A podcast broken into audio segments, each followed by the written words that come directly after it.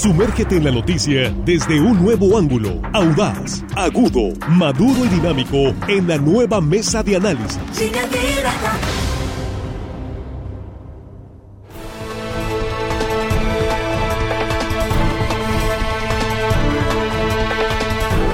De regreso en línea directa, primera emisión de este miércoles 15 de junio y estamos aquí ya en el espacio de la mesa de análisis. Muchas gracias por continuar con nosotros y gracias, gracias en verdad por compartir esta transmisión en vivo.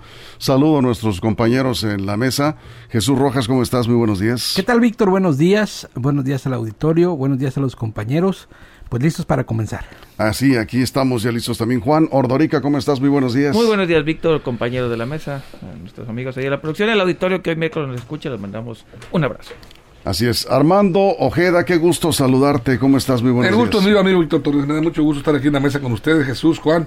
Acá los chicos de la producción siempre me, me, me encanta verlos porque retroalimentan esa energía que traen siempre.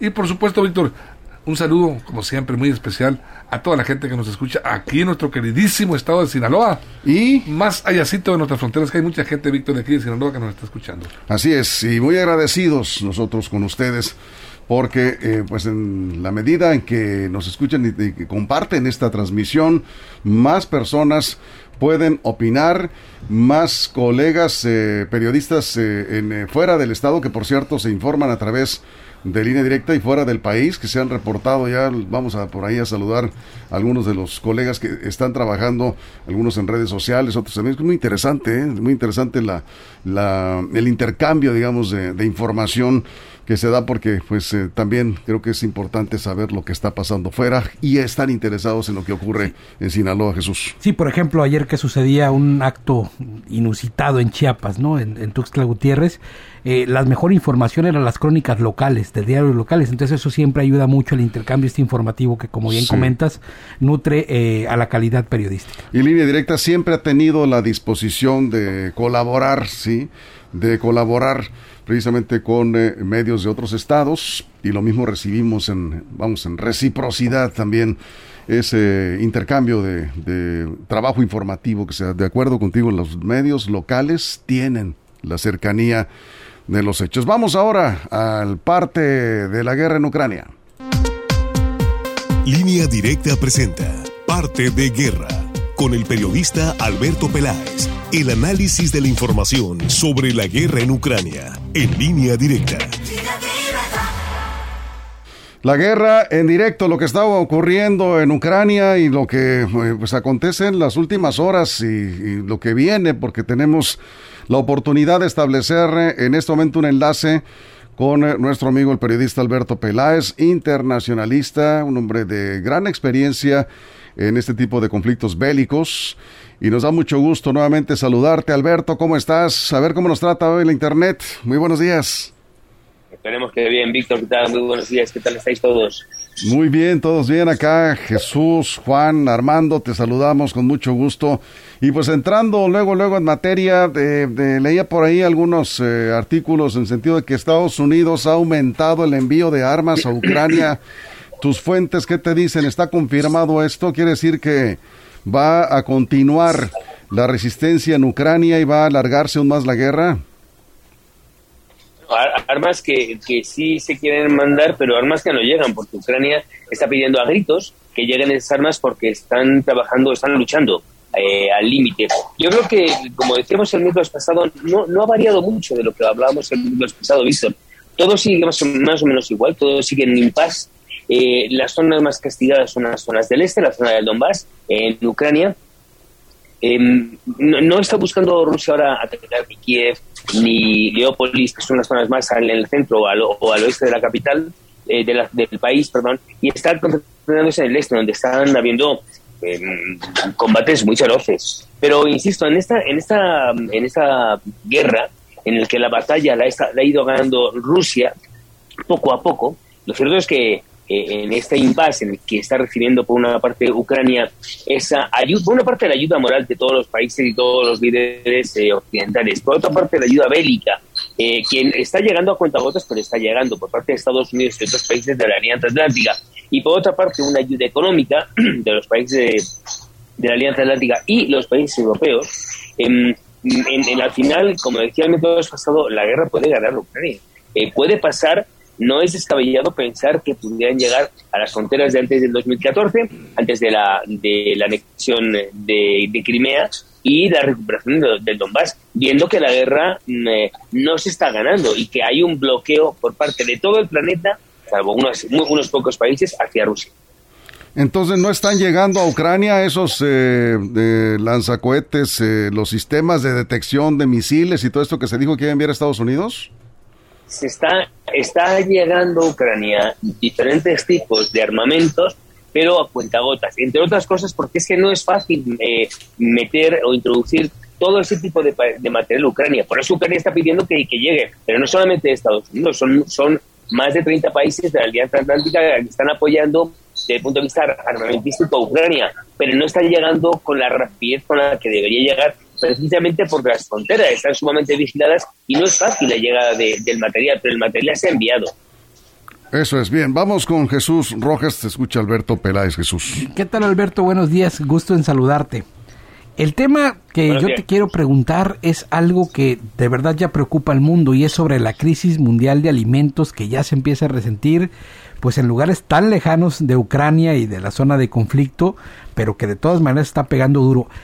De verdad que estas negociaciones con Turquía para poder sacar algunos barcos por lo menos para por lo menos aquello que esté a punto de caducar, no han avanzado nada o se ha sabido algo de ello porque ya de eso prácticamente no hay información. Se mencionó hace como 15 días que estaban en procesos de negociación, que por ahí podían pasar por Turquía, que iban a, conceder algunas, eh, digamos, algunas eh, posiciones, pero pues ya después no se supo nada. ¿Qué tal? Buenos días.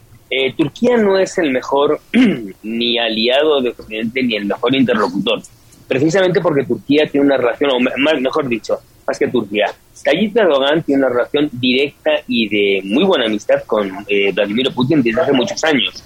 Em, no es Turquía el mejor aliado ni de, las, de ninguna de las maneras con, con, para, para, mediar con Occidente, ni desde el punto de vista de que pueda pasar el, el, los granos, ni desde el punto de vista de que se puedan hacer negociaciones en el suelo eh, turco, porque no es precisamente neutral. A pesar de que Occidente pueda estar eh, presionando a Turquía, a Erdogan es una persona que tiene muchas tablas, que tiene una relación directa con Vladimir Putin y que tampoco Turquía le debe mucho a Occidente, más allá de que, eh, de que pertenece a la Alianza Atlántica, a la OTAN, porque le interesa mucho a, Occidente porque em, las bases que tiene Estados Unidos en Turquía son fundamentales porque son estratégicas, porque al final Turquía representa esa, esa relación entre Europa y Asia por el Bósforo.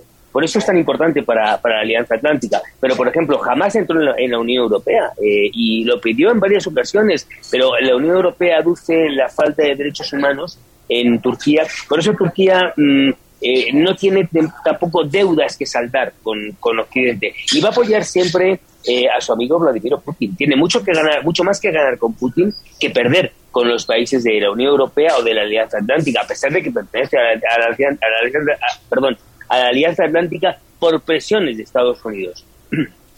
Eso es, vamos contigo, Juan Rodorica. Alberto, eh, buen día. Eh, saliendo un poquito del, teatro de guerra, del frente de batalla, yéndonos a, Occidente, a Europa y las consecuencias de la guerra, ¿qué están haciendo los países hasta ahorita, porque ya se alargó la guerra, para contener la crisis en alimentos y energéticos? ¿Qué ves tú, los diferentes eh, tipos de estrategia que están utilizando los países? ¿Cómo los detectas? ¿Cómo los puedes enumerar?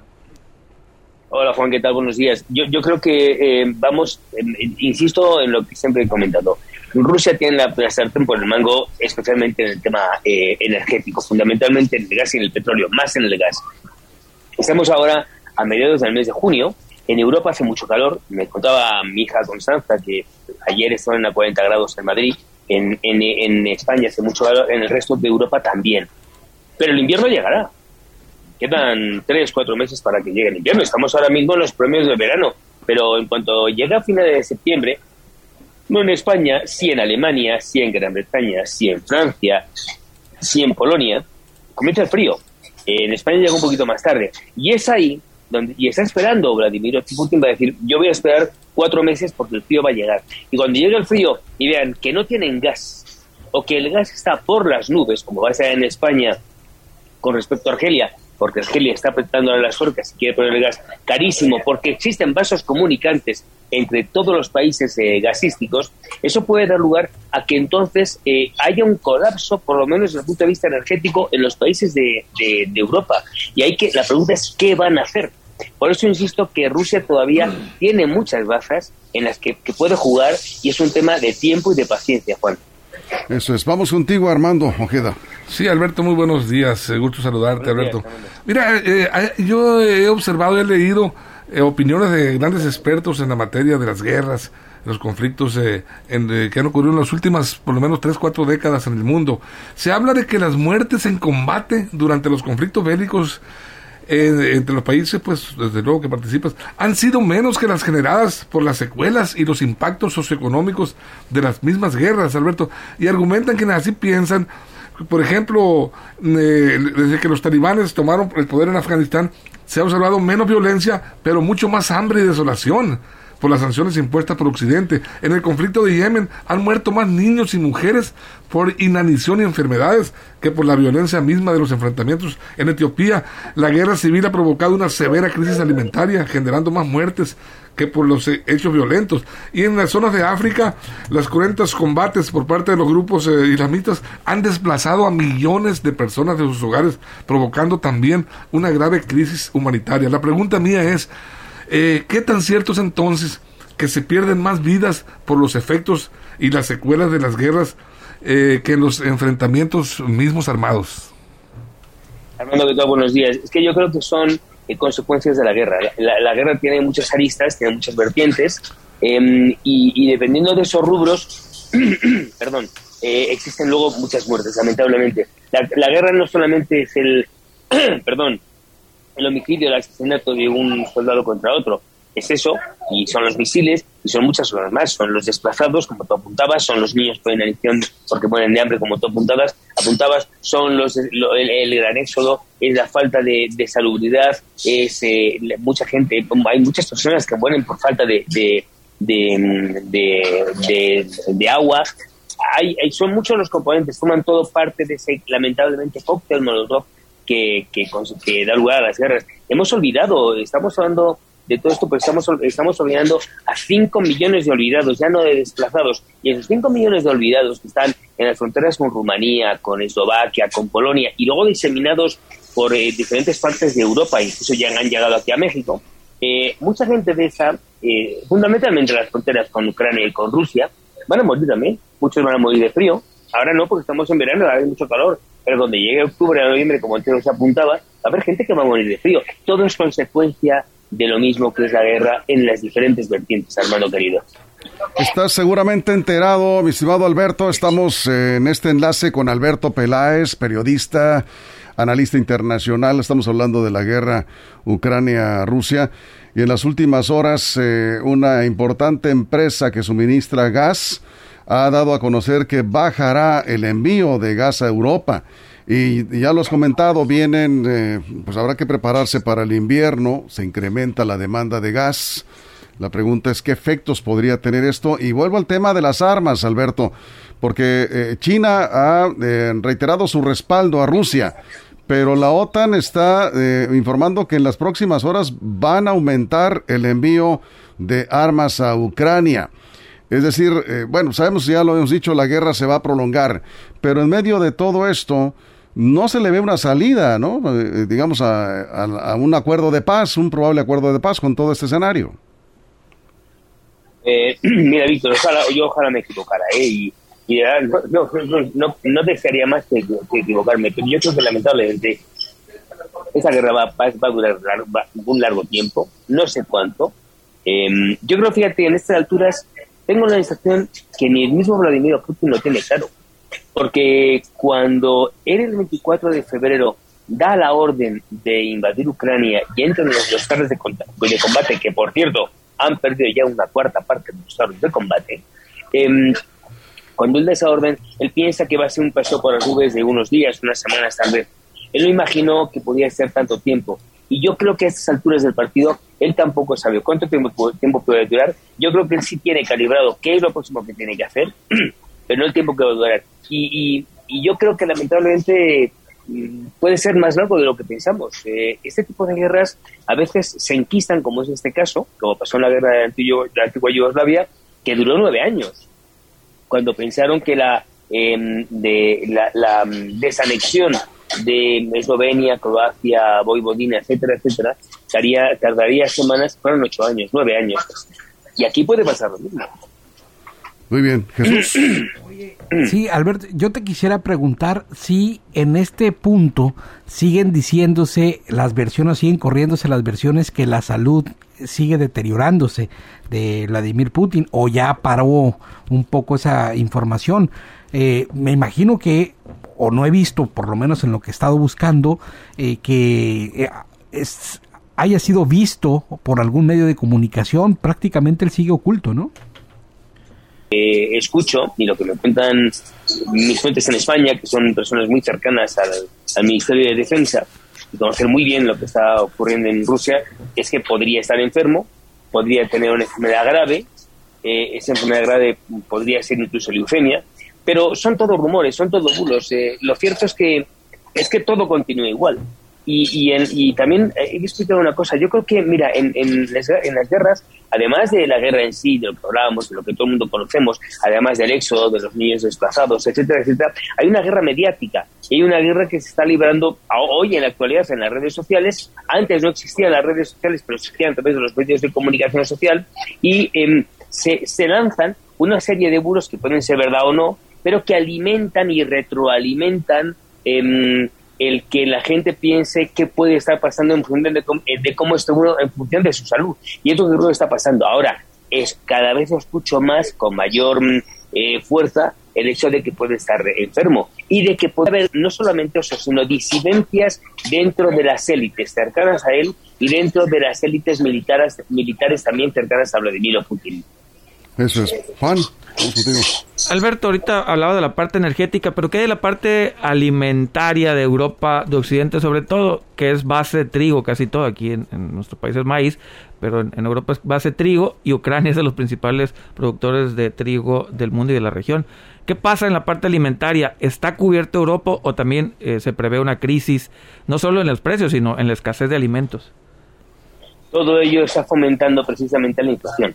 Eh, hay una falta de gas, por lo tanto eh, sube el gas y hay más inflación, hay una falta, hay una falta de trigo, eso por lo tanto sube el pan y sube otros, eh, otros productos eh, mm, que tienen que ver con el trigo y por lo tanto hay más inflación y eso está generando cada vez también mayor, una mayor destrucción de posible trabajo.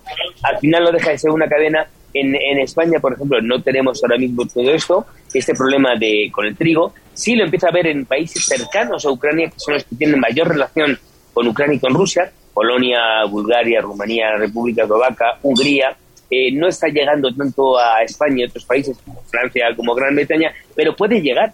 El hecho de que tengan parado y colapsado los puertos llenos de trigo y de cebada y de maíz y no salgan, desde luego es un desabastecimiento a los países de la Unión Europea, que son los que más consumen el grano de Ucrania, que es el mayor productor de grano de toda, de toda eh, la región de, de Europa. Y esto, desde luego, afecta a la inflación a la y a la destrucción de puestos de trabajo. Eso es. Vamos contigo, Armando. Eh, Alberto, eh, quisiera eh, recoger tu interpretación de un diálogo que se suscitó este, hace unos días. fue un diálogo sostenido entre el Papa, el Papa Francisco, con directores de revistas culturales europeas de la Compañía de Jesús. Ahí el Santo Pontífice recomendó eh, alejarse del patrón normal de que Caperucita era buena y el lobo era malo. Y él dijo también ahí que la invasión rusa en Ucrania fue provocada. ¿Cuál es el mensaje que quiso enviar a la comunidad internacional el Papa con estas expresiones tan que a mí me parecen un poco interesantes? Bueno, Armando, interesantes y tal vez incluso paradigmáticas viendo de qué vienen, de quién vienen, ¿no? del Santo Padre. Así es.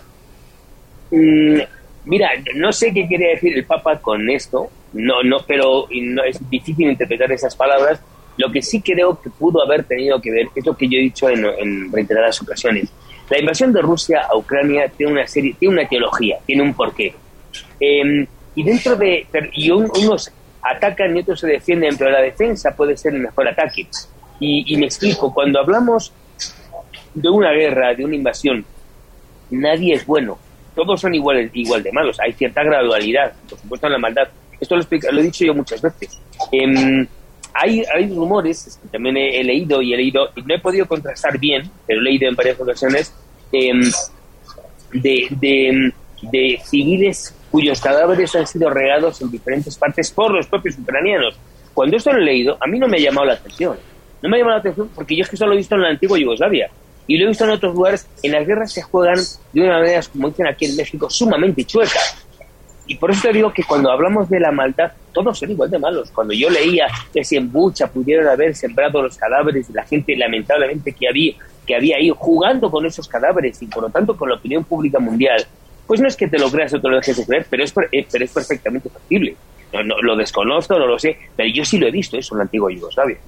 Por eso te digo que no existe, no, todos los, no toda Ucrania es buena, no todo el mundo es bueno, no todo el mundo es malo, hay que ser más ecléctico, más maniqueo y ver eh, y buscar el equilibrio entre los dos, y a lo mejor el Papa se refería a eso. Te están llegando algunas preguntas, como siempre aquí en la sección. Estamos hablando con Alberto Peláez, la situación de la guerra en Ucrania.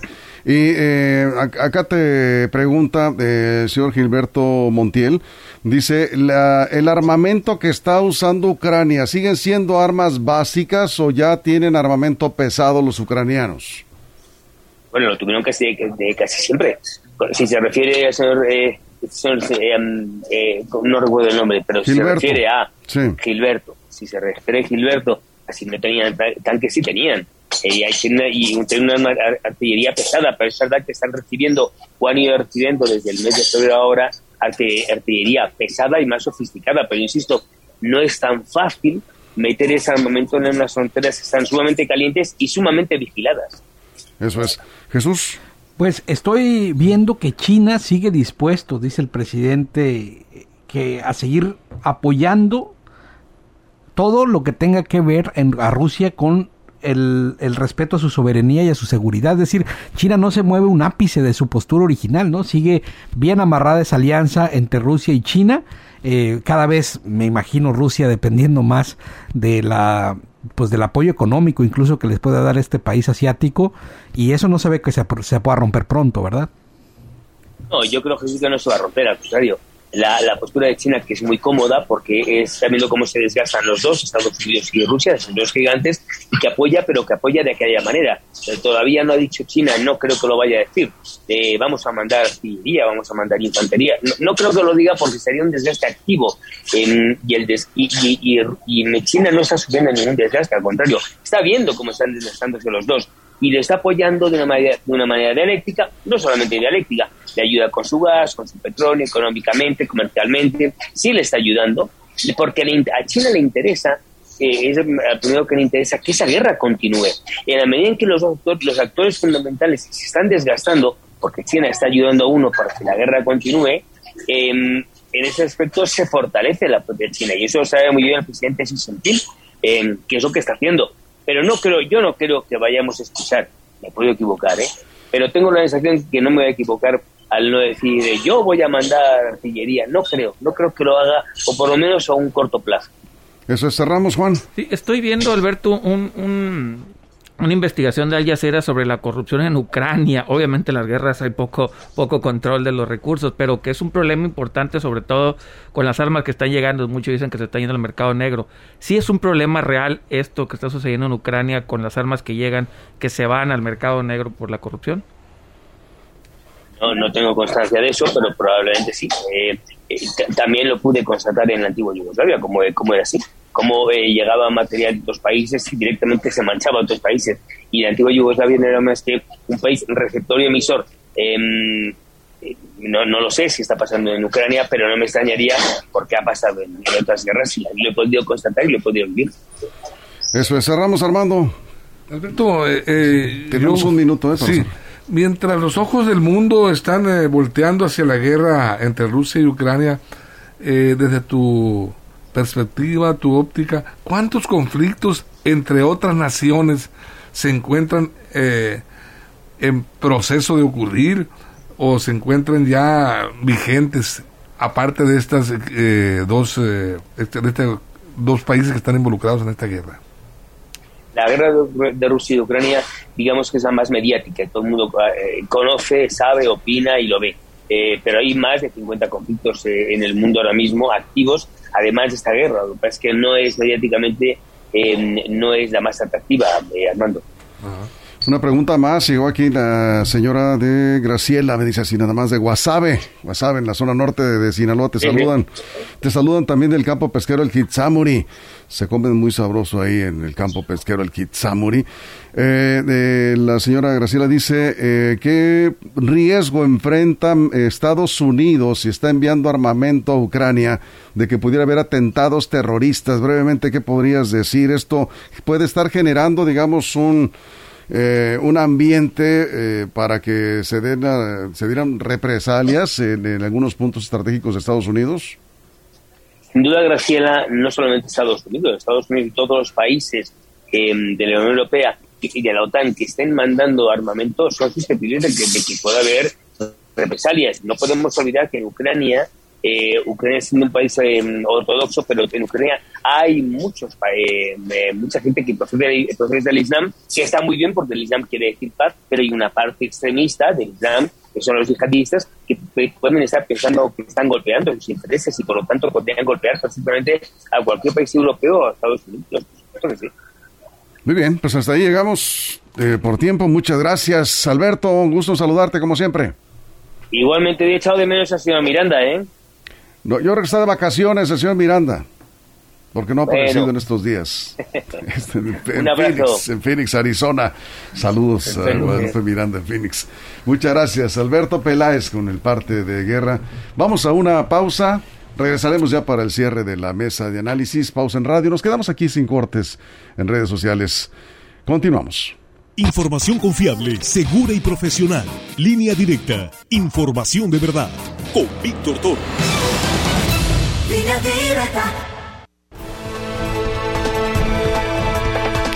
Aquí estamos de regreso después de Alberto Peláez, eh, después del corte en radio, ya para cerrar la mesa. Agarramos otro tema ya para, como sobremesa aquí en el corte, estamos en redes sociales hablando de eh, pues la negativa de Alejandro Moreno, Alito Moreno, el dirigente nacional del PRI, a presentar su renuncia por el desastroso resultado electoral del pasado domingo. Tú decías algo, Jesús, y luego te, te preguntaba Armando algo. A ver. Sí. yo digo que es complicado que se vaya, vergüenza no tiene, eso lo estamos viendo, ¿no? Está complicado que se vaya porque, a ver, de cara al 2024 y pasando por el 2023 vienen candidaturas que otorgar, plurinominales a quien acomodar eh, grupos políticos a los cuales representar y bueno, en cada candidatura por sus mismos audios sabemos que es un negociazo, ¿no? Entonces difícilmente se va a quitar de ahí porque está donde hay. A ver, haces una pregunta Armando. Por supuesto, yo, yo le preguntaría, eh, ¿creen ustedes que si Aldito, como dicen, agarrar un poquito de vergüenza y dijera, señores, eh, hice mal papel, me ganaron, me arrasaron, Morena, ¿creen ustedes que si él renuncia va a cambiar la suerte del PRI?